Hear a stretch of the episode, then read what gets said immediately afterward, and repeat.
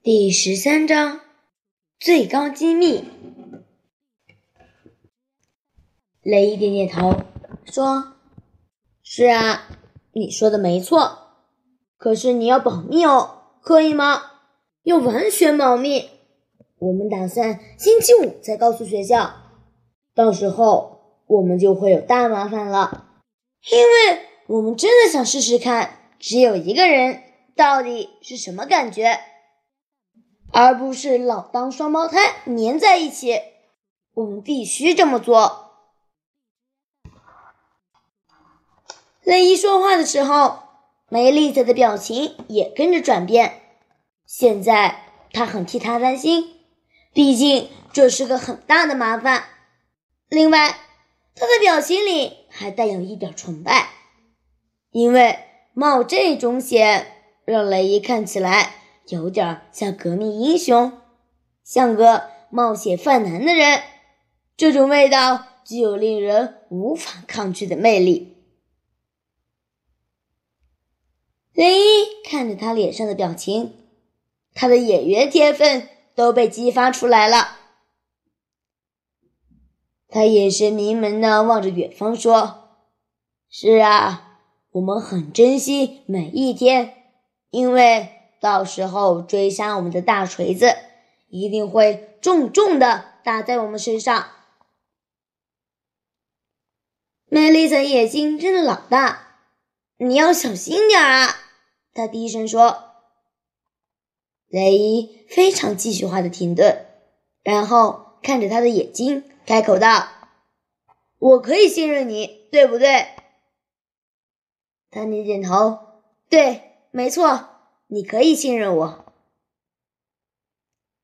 好，雷伊说：“那我们自然课再见了。或许午餐时间可以见面。”梅丽萨点点头：“嗯，也许午餐时间。好，到时候见，梅丽萨。再见。”梅丽萨给了他一个价值百万的灿烂笑容。雷伊走向教室，他觉得自己好像是俄亥俄州的国王。十五分钟后，数学课开始。雷伊看到杰伊说的那个女生点名的时候，他听到她叫朱莉·帕克曼。雷伊一点也不觉得她哪里像梅丽莎一样可爱，不过他还是对她笑了笑。下课后。找了个机会和他说说话。雷伊对他也很友善，当然不是用他本来的方式。他对待朱莉是很节衣式的，有一点不自然，有一点保留，有一点没自信。雷伊不想坏了杰伊的事，不想让这个女生以为杰伊的个性和他一样谈笑风生，因为。那是不可能的。当雷伊和朱莉说再见时，他并不担心梅丽莎看到他正在和别的女生讲话，一点儿也不。他可以和他解释，是为了弟弟才这么做，这倒是真的。雷伊走下楼去，准备去音乐教室。他还是觉得自己像俄亥俄州的国王，而且。能赢得波士顿马拉松长跑冠军，还可以登上珠穆朗玛峰呢。雷伊在音乐课上尽情唱歌。帕内老师询问有谁要加入六年级合唱团时，雷伊第一个举起手。他觉得自己马上就可以站起来独唱高歌一曲。说真的。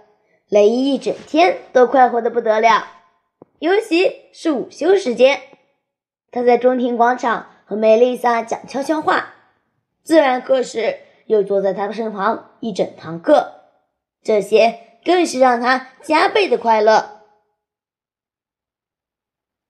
即使是放学后的足球练习，雷伊也觉得棒透了。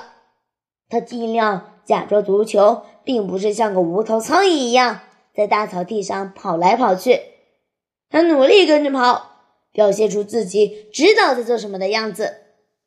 抢球的时候，他甚至还因为铲球而滑倒，擦伤了膝盖。但是他没有抱怨。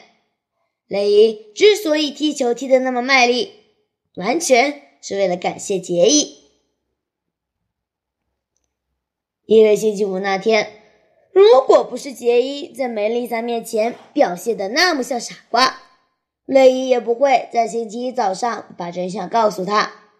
能够和梅丽莎分享秘密，雷伊觉得超棒，梅丽莎也觉得超棒，因为雷伊这么信任他。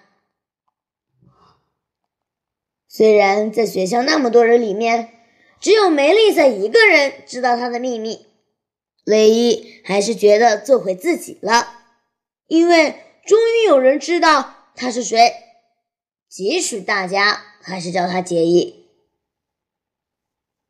最重要的是，他梅丽莎·罗林斯知道他的真实身份，他知道这才是最重要的，而且他喜欢的绝对是他，雷伊·格瑞森。